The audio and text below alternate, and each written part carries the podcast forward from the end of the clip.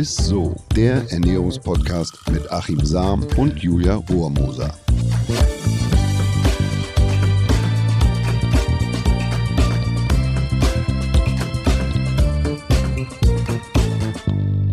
Hallo und herzlich willkommen. Ihr hört Isso, den Ernährungspodcast mit Achim Sam und mit mir. Der Julia Rohrmoser, der Wunderbaren. Ja, vielen Dank. Ja, wir sind heute nicht nur zu zweit im Studio, sondern wir haben uns auch wieder einen Gast eingeladen. Und ich möchte eigentlich gar nicht lang um den heißen Brei herumreden. Es wird auf jeden Fall eine spannende Folge. Und Achim, du bist ja immer der Intro-König bei uns. Deswegen würde ich sagen, the stage is yours, ne? Achims ultimatives Gastintro. Ja, wir haben heute einen Stargast, der vor allem im Schnee zu Höchstleistungen auffährt und als Biathlet bereits zweimal bei den Olympischen Spielen und fünfmal bei Weltmeisterschaften auf dem Treppchen stand. 2017 stand er sogar ganz oben und wurde Weltmeister im Sprint. Aber ich lehne mich mal handbreit aus dem Fenster und behaupte, dass es noch einen Ort gibt, an dem er sich mindestens genauso wohlfühlt wie auf einer verschneiten und frisch gespurten Loipe in seiner Heimat, dem Schwarzwald. Und zwar ist das in seiner Küche. Denn er ist nicht nur einer, der als Biathlet alles aus sich und seinem Material rausholt, sondern auch das gesündeste und leckerste aus seinem Essen. Und das kommt nicht von ungefähr. Sein Vater Charlie war bereits Chefkoch der deutschen Skinationalmannschaft. Heute stehen die beiden am liebsten gemeinsam am Herd und kochen um die Wette. Vater und Sohn haben auch schon zusammen ein Kochbuch verfasst und sie brutzeln und braten regelmäßig für ihre Zuschauer bei YouTube gesunde und vollwertige Rezepte. Ich bin sehr gespannt auf die im wahrsten Wortsinn dollsten Ernährungstricks vom Kanten-, Knall- und Küchenstar Benedikt Doll.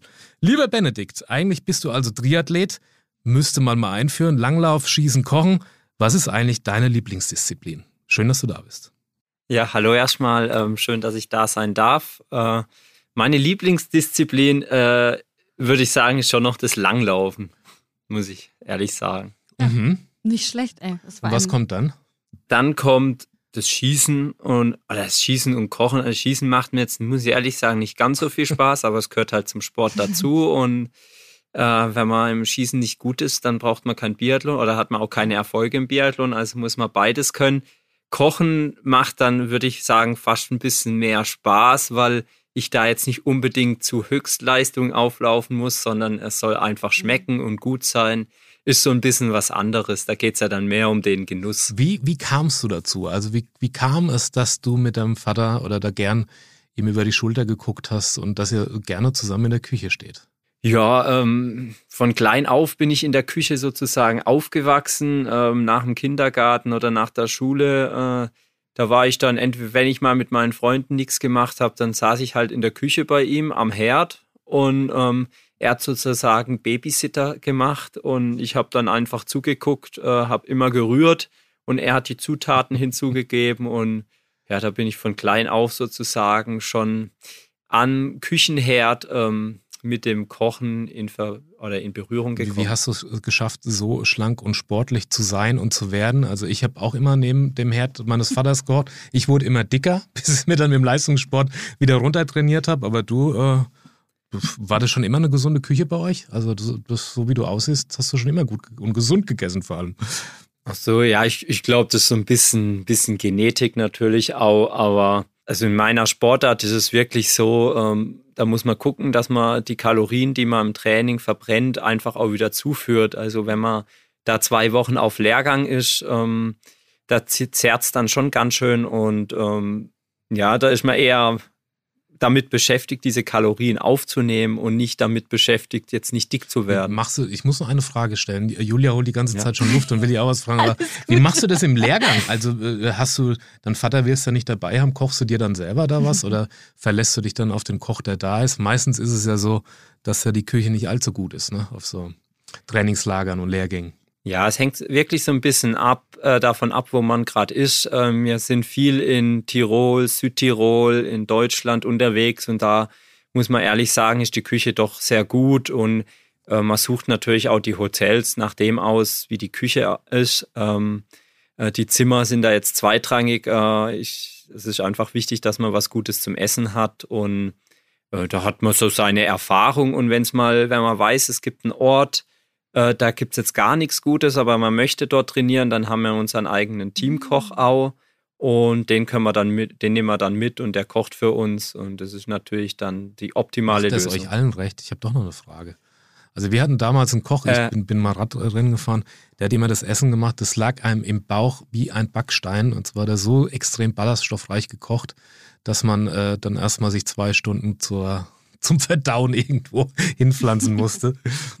Also der macht es wirklich allen recht. Ähm, es ist dann einfach auch immer ein bisschen Genuss dabei, weil wenn man zwei Wochen unterwegs ist und immer ähm, sozusagen nur das ganz, ganz Gesunde ähm, isst, dann geht das auch irgendwann so ein bisschen auf die Psyche. Äh, man hat doch schon genug Stress äh, mit dem Wettkampf und Training und da ist so das Essen doch auch so ein bisschen ein Highlight im Tag, wo man mal ein bisschen entspannen kann und da soll es auch schmecken. Und das Tolle ist ja bei uns, es muss jetzt nicht unfassbar fettarm sein oder was auch immer, sondern es muss ausgewogen sein, weil wenn wir vier Stunden ähm, eine lange Radtour machen, auch im Tra- Trainingslager, dann äh, braucht man ja nicht nur Kohlenhydrate, sondern dann auch ähm, Fette, die man verbrannt Und hat. sag mal, wenn der Podcast gesendet wird, sind wir ja quasi, ist es ein Tag vor den Olympischen Spielen, kriegst du dann überhaupt noch was runter? Oder bist du da so nervös Ja. oder aufgeregt, äh, dass du da eher Magenprobleme kriegst oder hast du da keine Schwierigkeiten mit?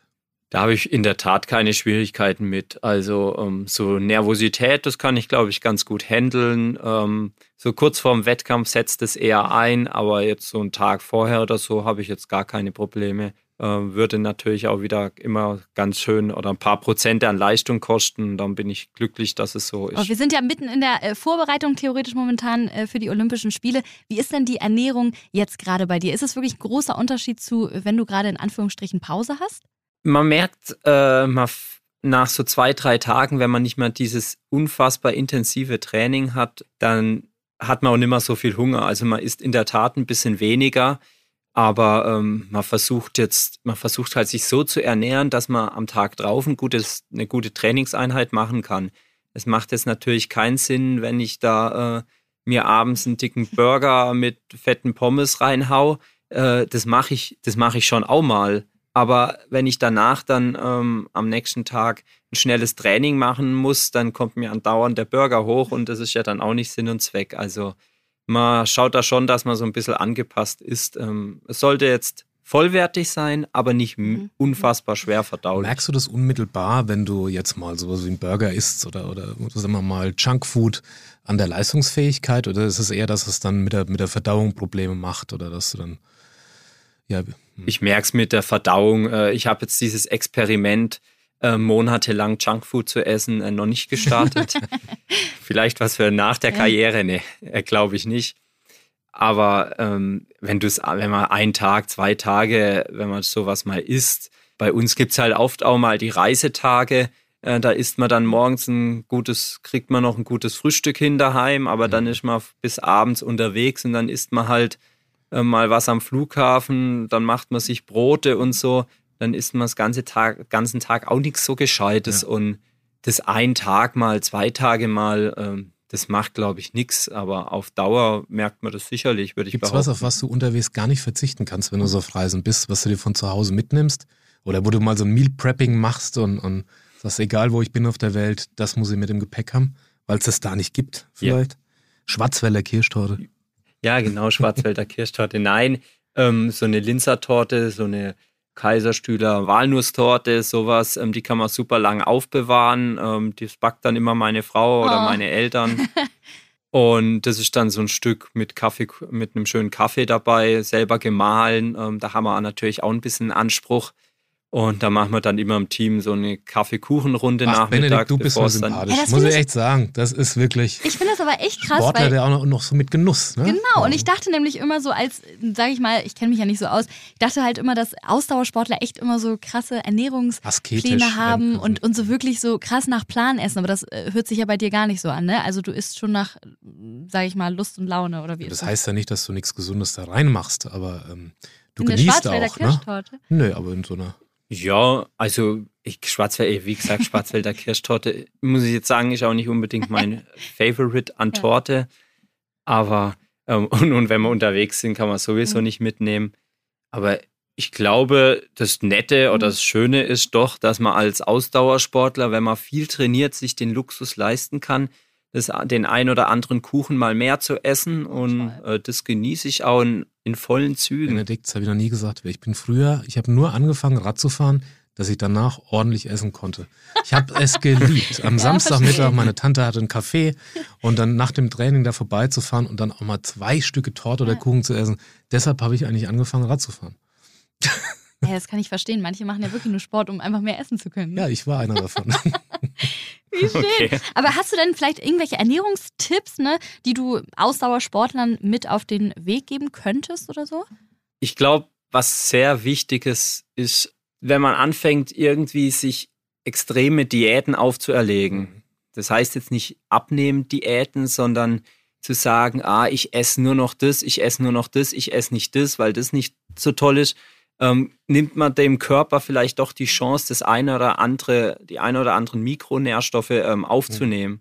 Und ich bin ein Verfechter davon zu sagen, ich biete meinem Körper alles an. Also ich rede jetzt von den Mikronährstoffen. Ähm, ich biete meinem Körper alles an und mein Körper ist so intelligent und nimmt das auf, was er braucht und das, was er nicht braucht, das nimmt er nicht auf. Und so kann ich auch Mangelerscheinungen ähm, mhm. präventiv äh, oder vorbeugen und ähm, vielleicht auch die eine oder andere ähm, Verletzung nicht riskieren, weil ich glaube, wenn man ähm, jahrelang sagt, okay, ich esse äh, kein, ähm, ja, was, was gibt es denn für Beispiele? Milchprodukte. Ähm, jetzt mal kein.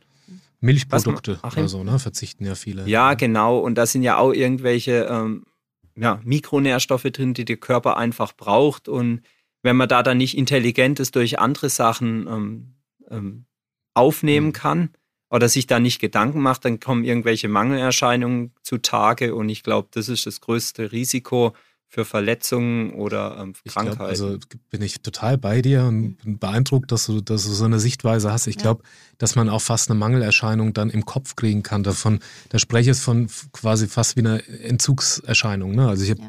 früher als Sportler immer die ganze Woche sehr asketisch gelebt und danach im Radrennen den Kühlschrank geplündert. Und wenn man aber so nach deinem Motto im Prinzip, der gesunde Esser isst alles nur in Maßen, nicht in Massen mhm. und, und hat jetzt da keine Ernährungsdisziplin noch zusätzlich, mhm. dass man dann auch im Kopf viel besser und freier mit dem Thema Essen und, und Genuss und Ernährung umgeht. Ne?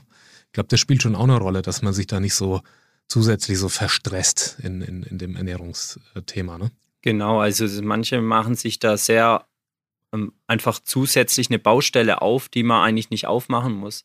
Ich habe jetzt in meiner Karriere als Spitzensportler auch schon ähm, viele Kollegen gesehen, äh, die haben irgendwann gemeint, sie müssen jetzt in der Ernährung was ganz Besonderes machen, weil sie sich eingebildet haben, sie vertragen das nicht, sie vertragen mhm. das nicht. Das soll jetzt nicht heißen, dass, äh, dass jeder alles eigentlich mhm. verträgt. Also es gibt sicherlich die ein oder anderen Allergien oder Unverträglichkeiten.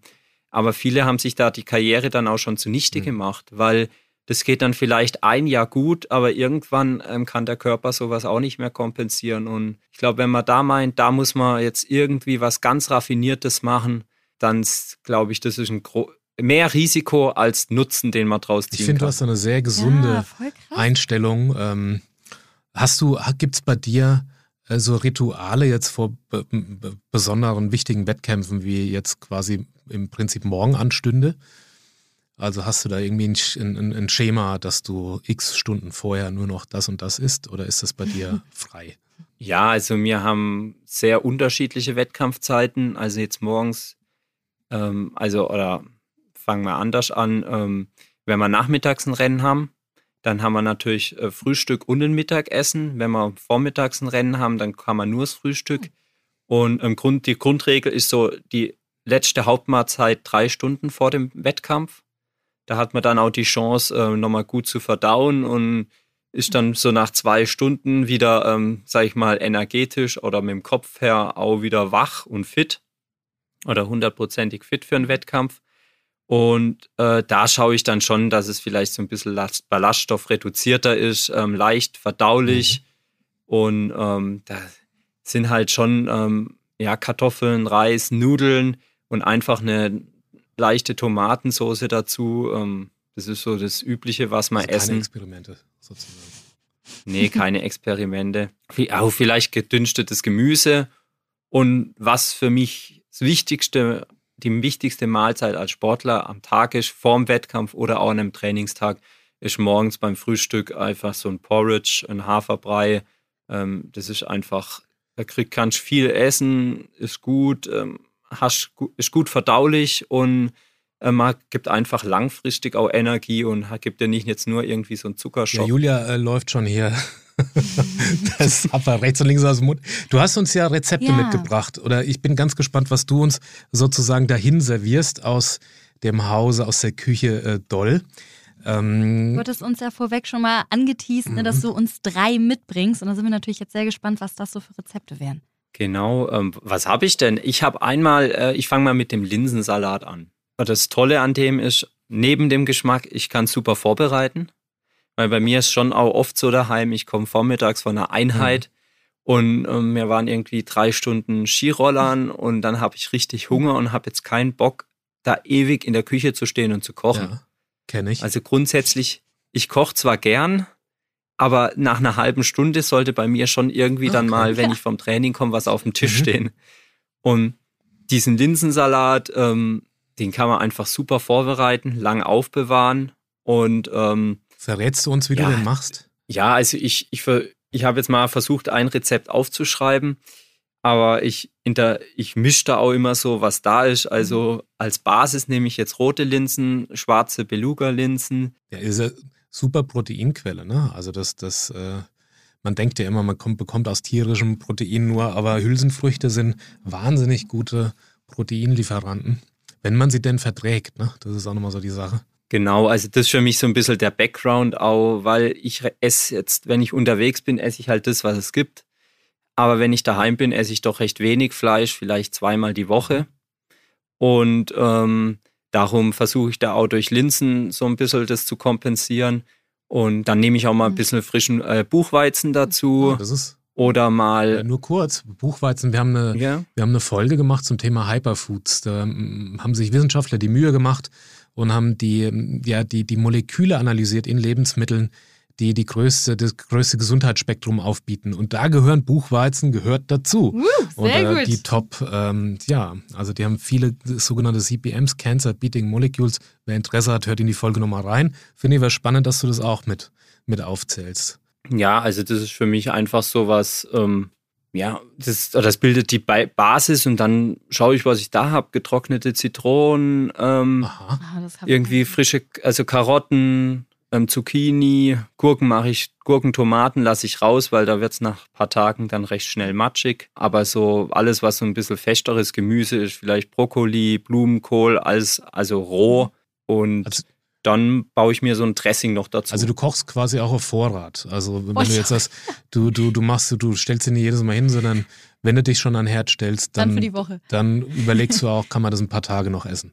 Ja, so, so kann man es so kann man es in der Tat sagen. Also ich versuche immer, wenn ich was koche, ähm, auch für den nächsten Tag so ein bisschen was vorzubereiten. Ich koche auch meistens abends eher dann also größer und mittags was mhm. Kleines, weil meine Frau abends dann auch da ist. Und ähm, mittags halt bin ich sozusagen zwar daheim nach dem Training, aber sie ist nicht da und darum ähm, macht es ja auch Sinn, dass ich da mhm. abends ein bisschen mehr koche oder aufwendiger koche. Und so ein Linsensalat oder sowas plane ich dann eher mal für, dass man den dann mittags kochen kann, sie den mitnehmen kann. Und darum finde ich das einfach ein super Super und die Gericht. Zutaten, die du jetzt aufgezählt hast, die garst du, die isst du ja natürlich nicht roh, würdest du die Zähne dran ausbeißen, aber die, die ja. garst du und dann gibst du sozusagen deine Vinaigrette noch dazu. Genau, also die Linsen gar ich, Karotten und so lasse ich dann noch manchmal roh. Mhm. Aber alles, was natürlich äh, jetzt diese Hülsenfrüchte, was fest ist, ähm, das gar ich. Und dann mache ich so eine, ja, Vinaigrette. Ich mache so ein bisschen Currypaste mhm. als Lecker. Currypaste, Sojasauce, ähm, Essig, gutes Olivenöl, Leinöl, also auch bei den Ölen so ein bisschen eine hochwertige Auswahl, vielleicht Distelöl, Kürbiskernöl, was alles, was ich da, was ich mal da mhm. habe. Also ich habe ja nicht immer alles da und da ähm, Leinöle ja, gibt es auch gute ich aus dem Schwarzwald. was zusammen. Habe ich schon gehört. Also da gibt es so zwei, drei Ölpressen oder, oder die, die tatsächlich ein tolles, tolles Leinöl machen. So kleine. Ja, genau. Oder Traubenkernöl ist bei mhm. uns auch so recht populär von ganzen Weinanbaugebieten. Wow. Es klingt schon sehr lecker. Was hast du denn noch auf deinem Speisezettel für uns? Was habe ich denn also noch wir haben hier Protein-Pancakes, habe ich mir von dir angeschaut. Die haben wir gekriegt. Genau, das ist einfach, ich, es geht jetzt nicht nur um das eine Gericht bei dem vielleicht, sondern es ist so ein bisschen zu überlegen, okay, ich habe mein, ich habe diese Klassiker, wie zum Beispiel Pfannkuchen, Pancakes, Ja. wie man es auch immer nennt. Und jetzt schaue ich, okay, wie schaffe ich es eigentlich, dieses Produkt vielleicht ein bisschen vollwertiger zu gestalten? Mhm. Dass ich jetzt nicht einfach nur 0815 Weizenmehl nehme und Eier rein, Salz, ähm, bisschen Zucker oder Honig, je nachdem, wie man es süßen möchte, wenn man es überhaupt süßt. Und da habe ich mir dann halt überlegt, ja, man kann doch mal das Mehl ein bisschen mit, mit Kürbismehl, Linsenmehl ersetzen. Natürlich muss man da immer aufpassen. Irgendwann, das haben die Mehle ganz andere Konsistenz. Ähm, also bei dem habe ich ja auch noch Amaranthmehl Mhm. drin. Das ist so ein bisschen was, wo ich aus, von meinem Vater gelernt habe. Der hat halt auch ganz viel dann anfangen in seiner Küche zu experimentieren mit verschiedenen Mehlsorten und ähm, auch den, wie sich das geschmacklich entwickelt. Wenn man jetzt zu viel Amaranthmehl hat, dann wird das schon irgendwann so leicht Mhm. bitter oder herber und dann schmeckt es vielleicht auch nicht mehr so. Also Mhm. der Genuss sollte natürlich schon immer noch da sein. Und ja, ich weiß nicht, ob jetzt Pancakes der richtige Begriff ist. Das ist halt so, so geplantes Gericht jetzt, dass man dann, dann nehme ich dann halt frisches Gemüse, ähm, Radicchio, Ach, du isst den Rucola. herzhaft dann? Champignons. Ja, den, der ist jetzt herzhaft Ah, gedacht. okay, okay. Also jetzt, da müssen wir Zucker natürlich Ja. wegnehmen, was ich vorher gesagt habe. Und ja, man macht dann die, das Gemüse mit in den Pfannkuchen, das wird mit eingebacken. Mhm. Okay. Hört sich spannend. Und das ist sowas, das ist auch schnell gemacht. Hat, glaube ich, ist auch oder aus vollwertig. Ich habe mein Gemüse, ich habe meine, ähm, meine, ja, meine Kohlenhydrate und auch den Eiweißanteil angehoben und ja, sowas mache ich ganz gern, weil es auch einfach Dann haben wir noch geht. was von dir auf dem Zettel stehen und zwar die Buchweizencreme als was Süßes. Also wenn man oh, die. ein Nachtisch. Mhm, ja. Cool. Mhm. Also Buchweizen finde ich so was, ich esse es ganz gern, aber es ist schon so ein Thema, man muss es mögen. Mhm. Und ähm, Warum schmeckt das so getreidig oder, oder? Ja, die Buchweizencreme hat ja eigentlich so als Basis auch den Quark. Äh, da gibt's auch, also hat mein Vater auch oft diese so eine Leinölcreme gemacht. Ähm, also Leinölquark hat das genannt. Oh, okay.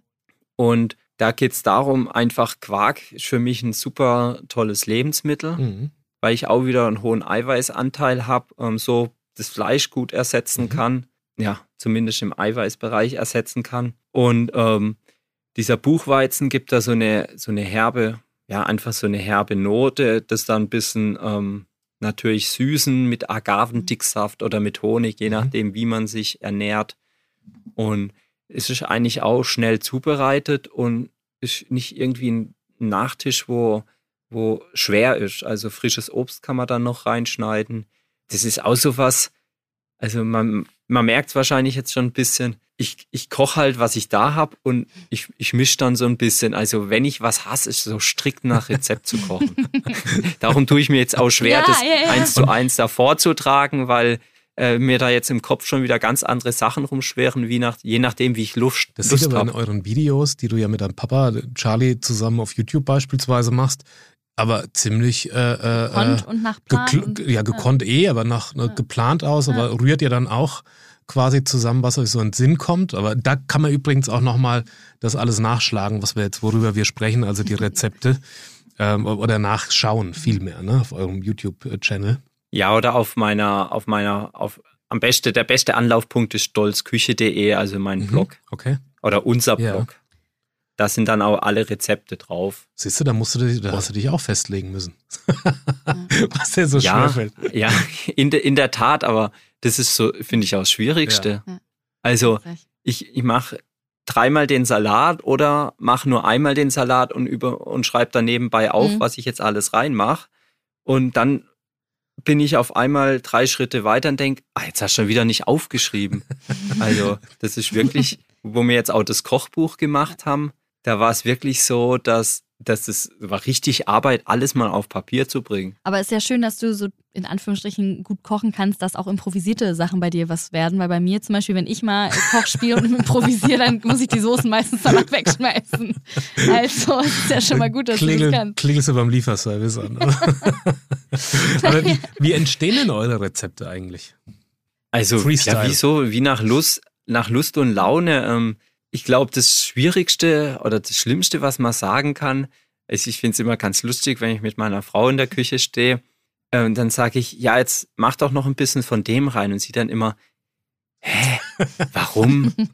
Das, das passt doch gar nicht. Dann sage ich, das weißt du ja noch nicht, ob das jetzt passt oder nicht passt.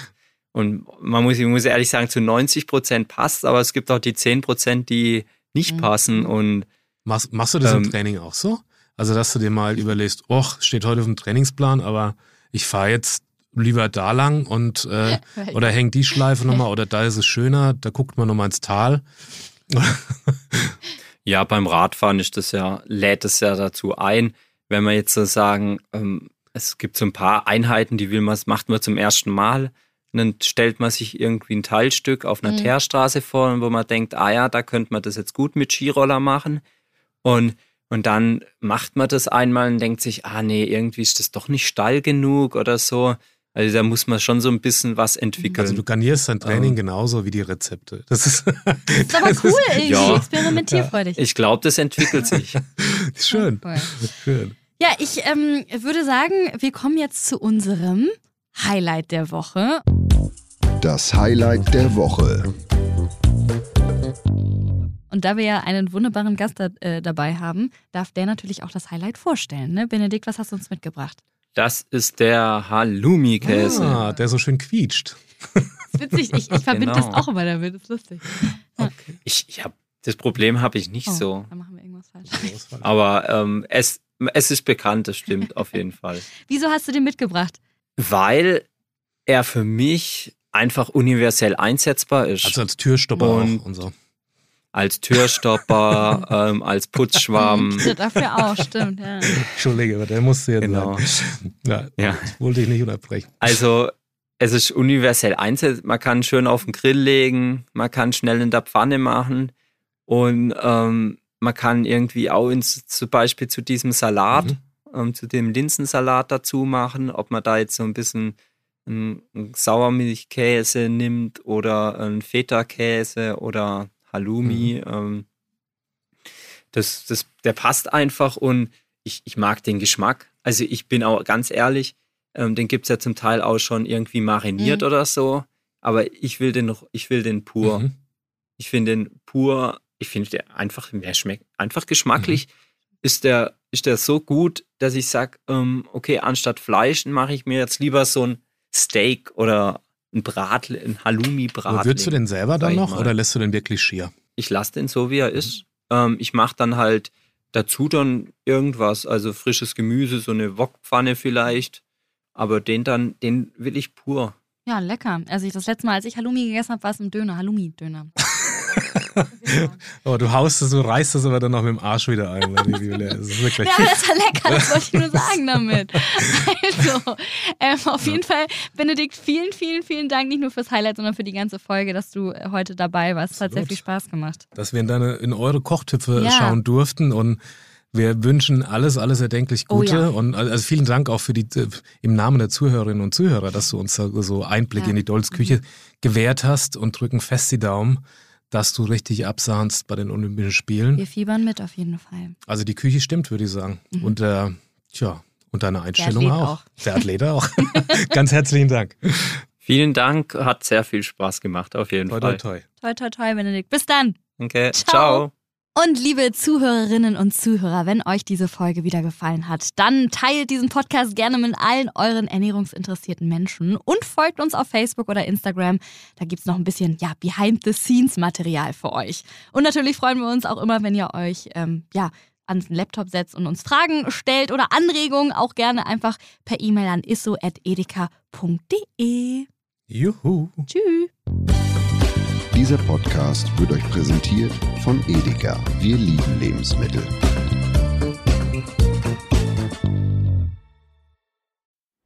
Es folgt eine Podcast-Empfehlung.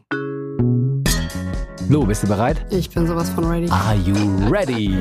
Herzlich willkommen bei Cheers, dem Weinpodcast mit Lou. Das bin ich, studierte Weinexpertin, Weinwirtschaftlerin und Weinbloggerin. Und ich bin Jonas. Ich bin hier, um Lou eine Menge Fragen zu stellen, denn wir sprechen in diesem Podcast über Wein, über Spannendes und eigentlich alles, was man wissen muss. Egal, ob man Weinanfänger ist oder fortgeschritten, dieser Podcast ist für alle bestens geeignet, die Bock auf Wein haben. Ja, welcher Wein passt zu welchem Essen? Warum ist Säure im Wein eigentlich so wichtig? Und wie kommen die Aromen in euren Wein rein? Und warum spuckt Lou nach dem Probieren immer wieder alles aus? In kurzen und knackigen Episoden gibt es genau auf diese Fragen die passende Antwort. Und ab und an gibt's auch noch Gäste. Und wenn ihr Fragen habt, dann schreibt sie uns an cheers.edeka.de. Jeden Montag gibt's eine neue Folge, überall da, wo es Podcasts gibt. Und ich würde sagen, Cheers. Cheers.